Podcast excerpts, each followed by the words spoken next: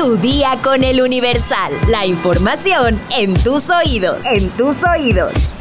Hola, hoy es miércoles 9 de agosto de 2023. ¿Cómo pinta tu ombligo de semana? Espero que muy bien, pero si no es así, no te preocupes, aún te quedan algunos días para corregir el camino y cambiar de actitud. Mi nombre es Karen Vázquez y esta semana soy la encargada de cuidarle el changarro a la voz misteriosa de este podcast, por lo que te estaré dando todas las noticias más relevantes para que inicies tu día bien informado. Por cierto, ya leí sus comentarios y es la presión por tener alguna pista de quién es esa voz, pero al final tal vez les dé una. En sus marcas, listos, arrancamos. Nación.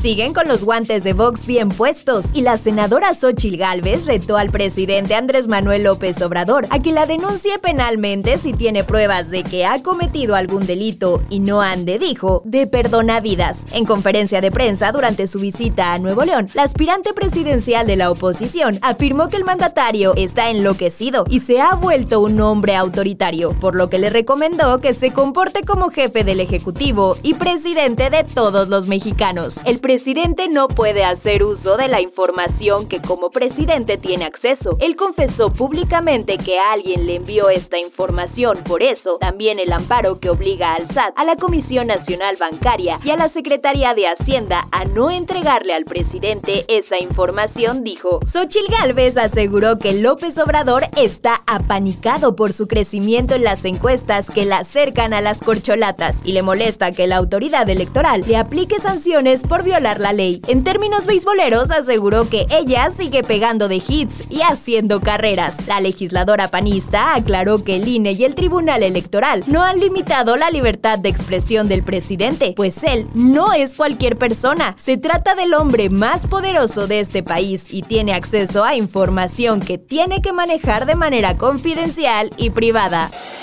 Metrópoli.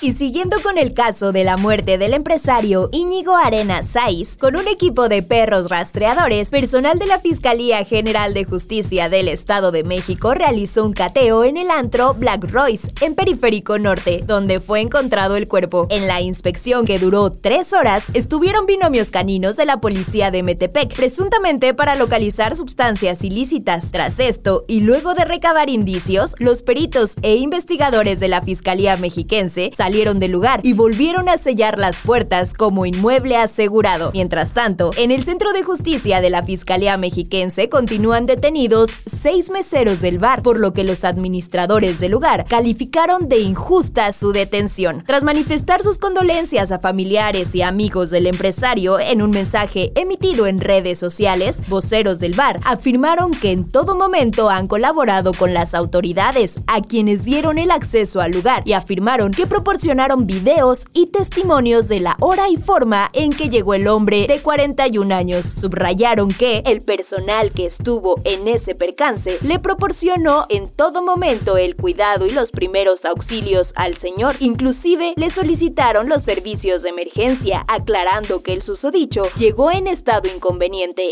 y que en nuestro establecimiento no consumió bebida alcohólica alguna. Lamentablemente falleció en nuestro establecimiento por causas naturales, ya que estaba bajo la influencia del alcohol. Reiteraron que el cliente no presentaba ninguna marca de agresión y violencia, por lo que aseguran que se está cometiendo una injusticia en este caso, afectando a personas inocentes que brindaron apoyo al hombre tratando de salvarle la vida. Los administradores afirmaron que están dispuestos a colaborar y presentar los videos a familiares y cualquier medio minuto a minuto para esclarecer la situación.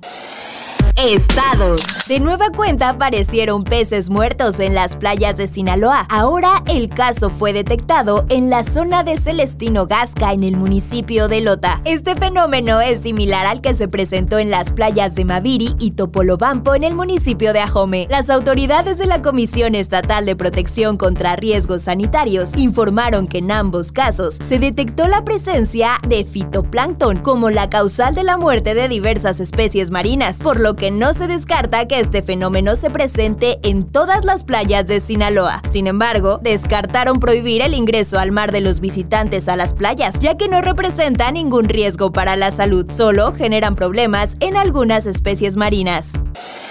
Mundo. Las boyas instaladas en el río Bravo en la frontera de Texas con México y otras medidas anti-inmigrantes fueron calificadas de inhumanas y bárbaras por miembros demócratas de la Cámara de Representantes de Estados Unidos que el martes visitaron la controvertida barrera. La delegación encabezada por Joaquín Castro hizo un recorrido por el sector de Eagle Pass, donde se instalaron las boyas a mediados de julio como parte del operativo Estrella Solitaria del gobernador de Texas, el republicano Greg Abbott Castro señaló que pese a una disminución de los cruces fronterizos, la bárbara campaña de crueldad contra los migrantes del gobernador Abbott permanece vigente. También los congresistas Tony Cárdenas, Silvia García y Sheila Jackson fueron parte de la delegación que exigió al gobierno del presidente Joe Biden tomar acciones urgentes para poner fin a las medidas de Abbott. Deportes. Y si tú eres una aficionada o aficionado al fútbol como yo, te cuento que ya se definieron los cuartos de final en el Mundial Femenil. España se medirá ante Países Bajos en un horario muy decente para nuestro país, ya que el evento deportivo se está realizando del otro lado del mundo. El partido será el jueves 10 de agosto a las 7 de la noche. Japón jugará contra Suecia el viernes 11 a la una y media de la madrugada. Australia, una de las anfitrionas del Mundial, se jugará su pase a semifinales contra Francia el sábado 12 de agosto a la una de la madrugada, mientras que Inglaterra buscará eliminar a Colombia ese mismo día a las cuatro y media.